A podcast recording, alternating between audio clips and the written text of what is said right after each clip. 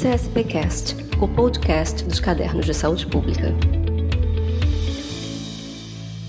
Cadernos de Saúde Pública é uma revista científica editada pela Escola Nacional de Saúde Pública Sérgio Aroca, da Fundação Oswaldo Cruz. Eu sou Marília Sá Carvalho, coeditora-chefe de Cadernos. Trazemos, no fascículo de abril de 2019, um conjunto de artigos sobre saúde e direitos da população trans. Regina Maria Barbosa, nossa editora associada e pesquisadora do Núcleo de Estudos de População Elza Bercó, da Unicamp, vai coordenar esse debate. Obrigada, Marília. Acho que antes eu vou falar um pouquinho uh, da linha, né, minha linha de pesquisa. Eu coordeno no NEP, então, uma linha de pesquisa sobre sexualidade, gênero e saúde reprodutiva.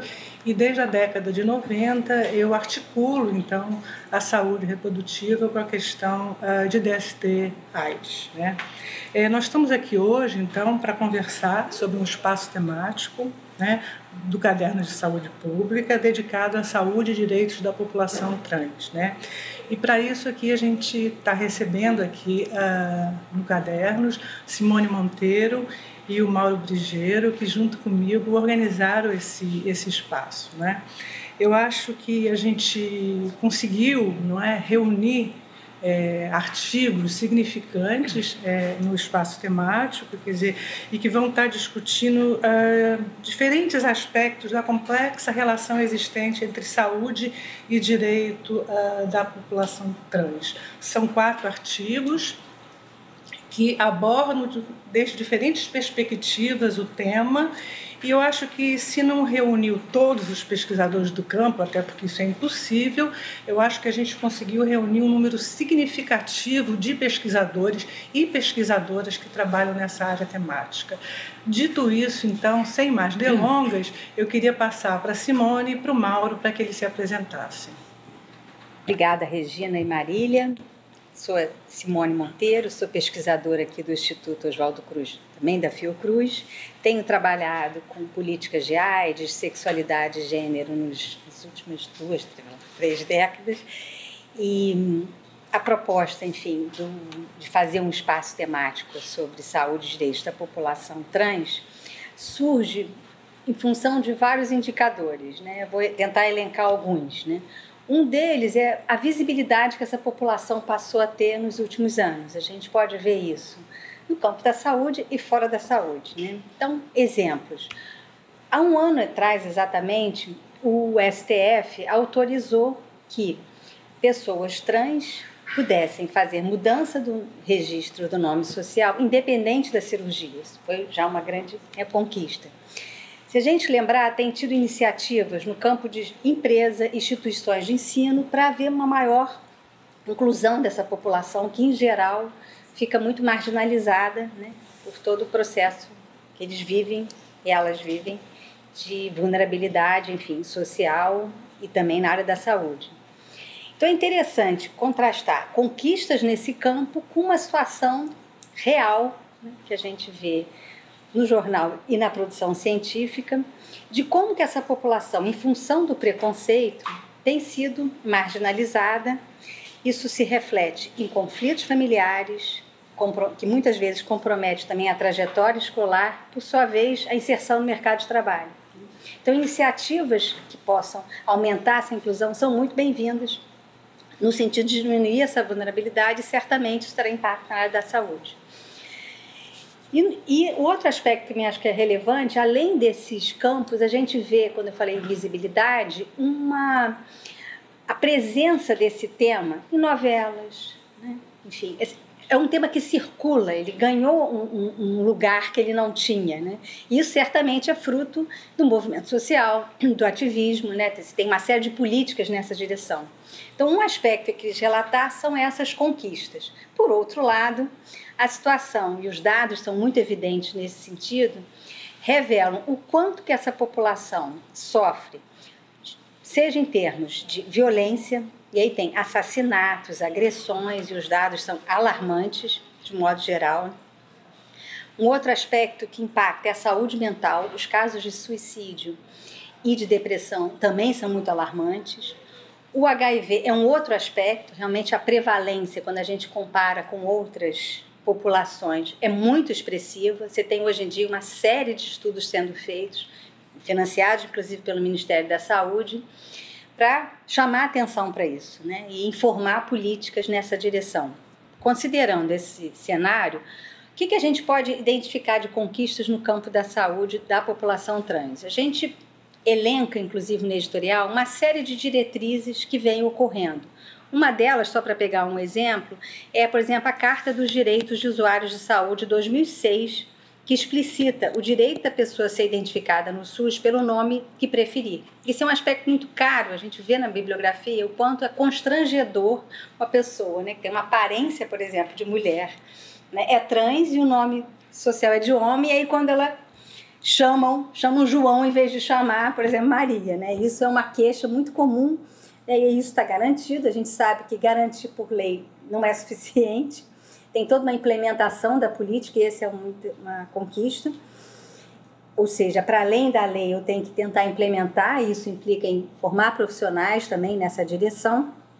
Então, se a gente identifica, isso é uma das conquistas. Um outro que eu acho que é importante também chamar a atenção é a questão da, do processo tra, da transexualizador no âmbito do SUS. Isso também foi uma outra conquista. Né? Então, nesse cenário que eu estou sempre ressaltando, desafios, problemas e conquistas, né, a proposta do espaço foi conhecer melhor a realidade dessa população a partir de estudos, tanto qualitativos quanto estudos quantitativos e também de revisão da bibliografia, um pouco para conhecer também o acesso dessa população ao serviço de saúde. Não adianta ter um serviço que a pessoa não tem acesso, ou que esse serviço existe os profissionais não estão né, preparados para receber essa população. Então, a intenção da gente foi trazer, e certamente a gente não vai não esgotou, como a Regina chamou a atenção, tem vários trabalhos e é muito bem-vindo. A própria Fiocruz tem, né, o, o, o INE, que é o Instituto Nacional de Infectologia, tem uma série de ensaios clínicos em curso. O ICICT tem o Francisco Baixo também com uma grande pesquisa chamada Divas. Enfim, você tem, né, isso só para falar no, na Fiocruz. Né? No Brasil você tem, São Paulo, enfim, Bahia, você tem várias é, iniciativas nessa direção. Então, dito isso, eu vou passar para o Mauro Brigeiro, que foi meu parceiro desde o início na formulação dessa proposta, para ele poder comentar um pouco mais sobre o conteúdo dos artigos. Olá a todos e todas, obrigado Simone.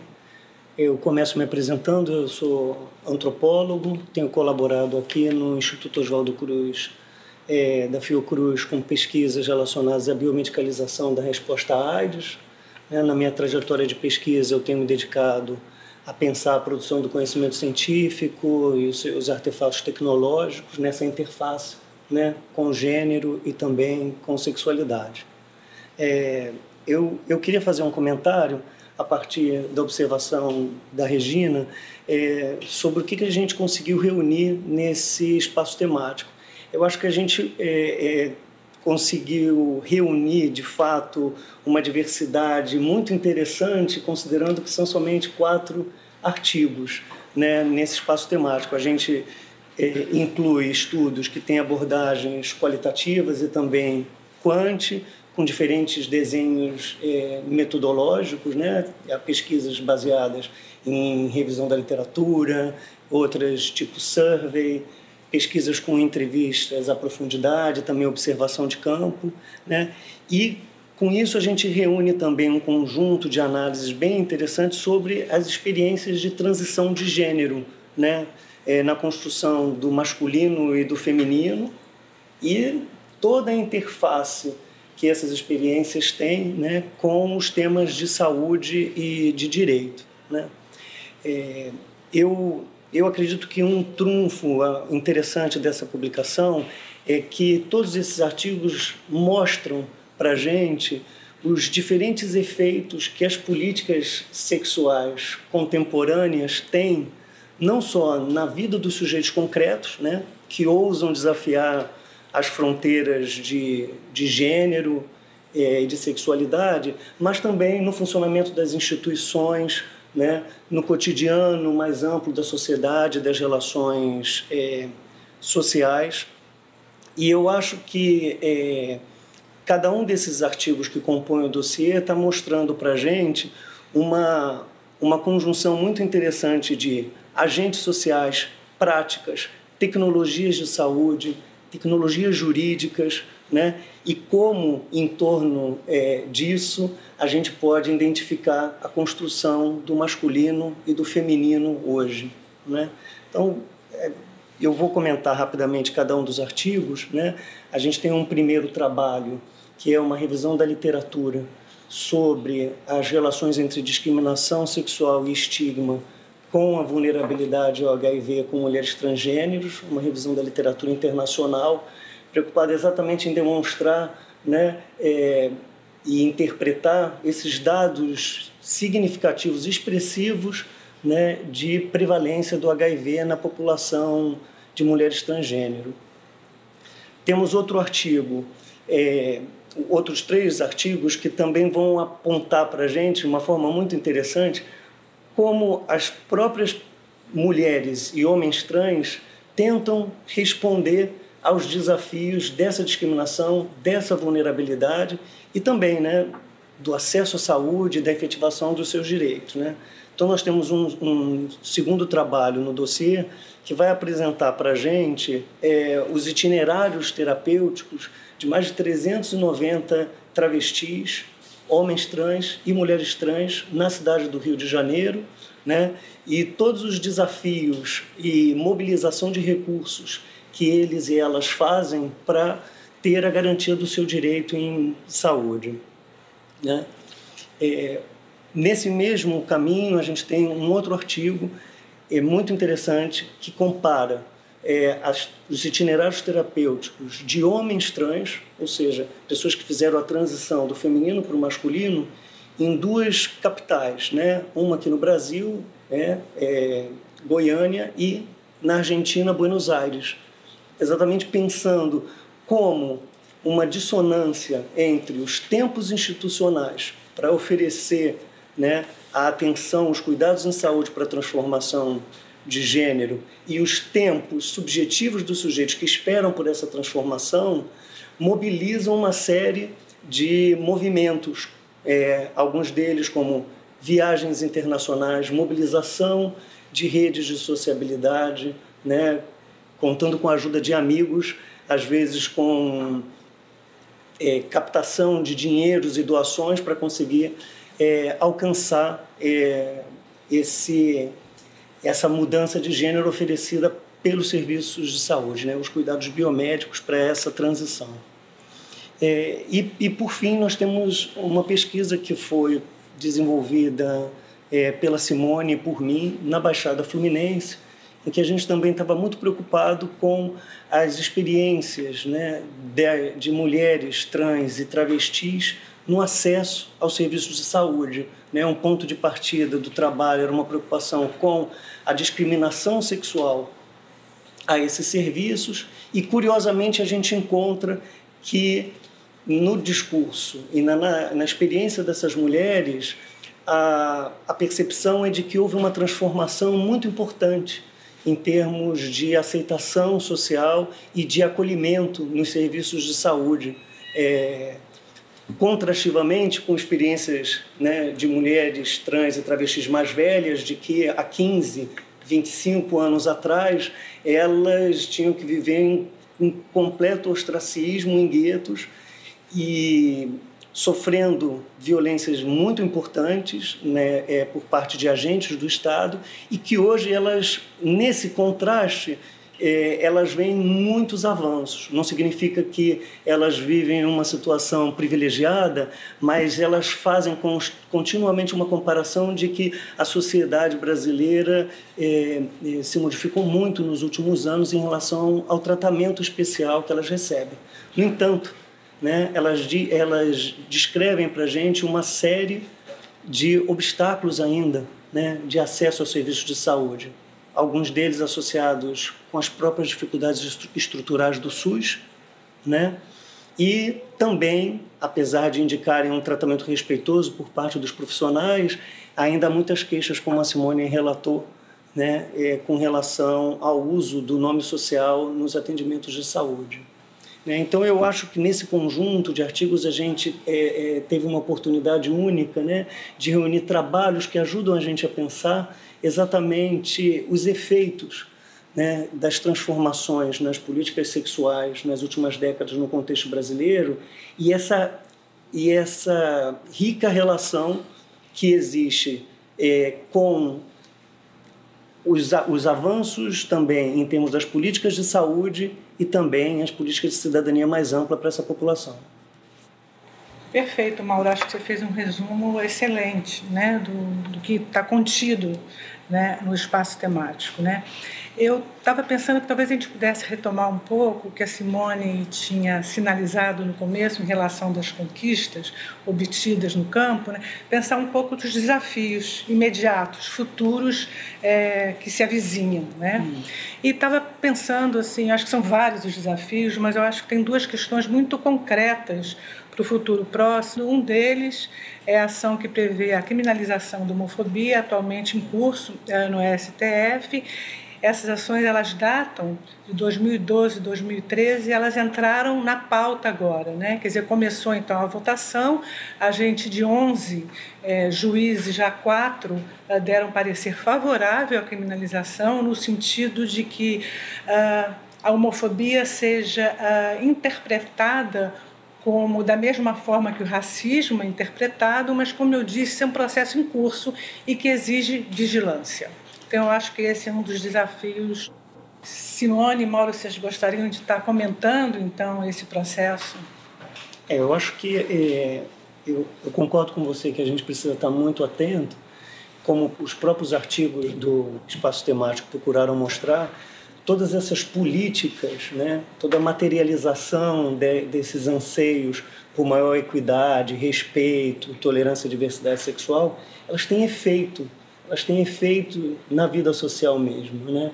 E, e nesse momento a gente sabe que a gente vive um momento de contraofensiva moral às conquistas no plano é, da tolerância é, à diversidade sexual no Brasil. Ou seja, você tem diferentes grupos sociais, né, muitos de fundamentação religiosa, que estão se afirmando e estão tentando, é, de alguma maneira, determinar uma nova pauta cultural de hábitos e costumes, né?